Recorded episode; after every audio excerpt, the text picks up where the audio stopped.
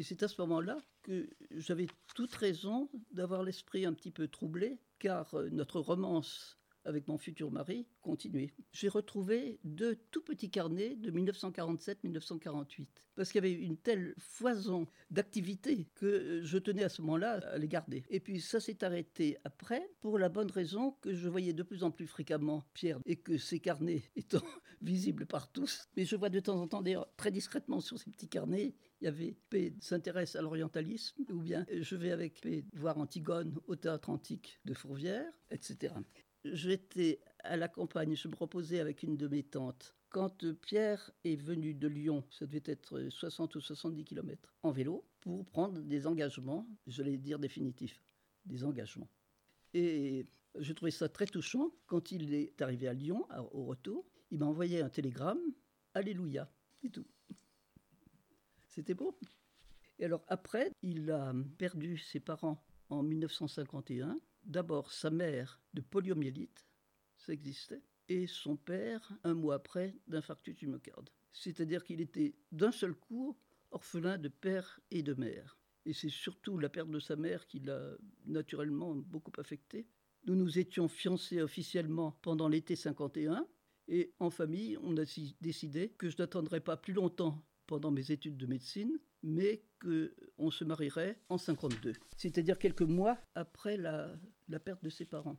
On peut pas dire que c'était une fête comme on fête d'habitude des mariages. Mes frères, qui étaient frustrés d'un mariage, ont tenu à faire quand même une réception le soir. Alors, chose curieuse, il y a deux personnes qui manquaient à la réception, les mariés. C'est original.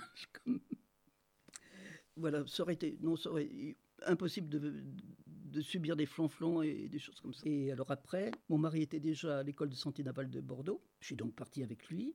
Son père avait une vieille voiture dont il avait hérité. Il a revendu cette voiture. Il n'avait jamais pris de leçon de conduite parce que son papa n'était pas tendre et qu'il ne tenait ni à lui montrer comment conduire, ni à lui offrir des de conduite. Mais Pierre avait tellement regardé son père conduire, il avait conduit virtuellement derrière, qu'il a passé son permis comme ça, et qu'il il s'est acheté une petite voiture. Tout notre déménagement, le premier, a tenu dans une 4 chevaux. Et comme euh, d'une façon générale, Pierre ne souhaitait pas qu'on nuise à l'aérodynamisme de la 4 chevaux qui lui donnait sa vitesse, eh bien, il fallait que tout rentre à l'intérieur. voilà, voilà, voilà. Alors, il avait trouvé très opportunément, on peut dire un studio, dans une propriété genre euh, château, une aile qui était réservée à la location à des élèves de l'école de santé navale de Bordeaux. C'était à Floirac, de l'autre côté du pont. C'était assez sommaire, mais c'était absolument charmant. En général, le premier lieu de vie, quand on vient de se marier, on le trouve formidable. Et en 54, j'ai appris à mon entourage que j'attendais un enfant. Et alors là, ils étaient tous surpris parce qu'ils avaient l'impression que j'avais choisi une voie et que je n'en sortirais que quand j'aurais mes diplômes, etc. Or, c'était, c'était dans le temps euh, quelquefois des surprises, mais c'était très, très bienvenu. Très bienvenu. On a été heureux comme tout. Après, ça compliquait un petit peu l'organisation, mais quelle joie. Parce que vous, pendant ce temps-là, vous poursuiviez vos études de médecine. Ah bah bien sûr. J'ai fait les trois premières années à Lyon, et puis à partir de la quatrième année, thèse y compris, à Bordeaux.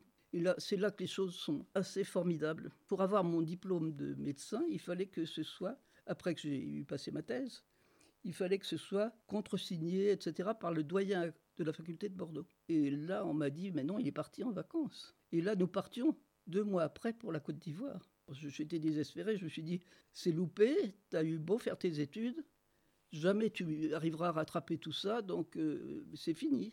J'étais pas très joyeuse, même l'inverse. Et il est repassé à son bureau. Et comme il était très visible de loin parce qu'il avait un pied beau, mais là j'aurais dit il avait un beau pied parce que je lui ai couru après et tout a été arrangé. Mais j'ai l'impression que dans certaines circonstances, il y a vraiment, on est aidé, on est aidé quelque part. Voilà.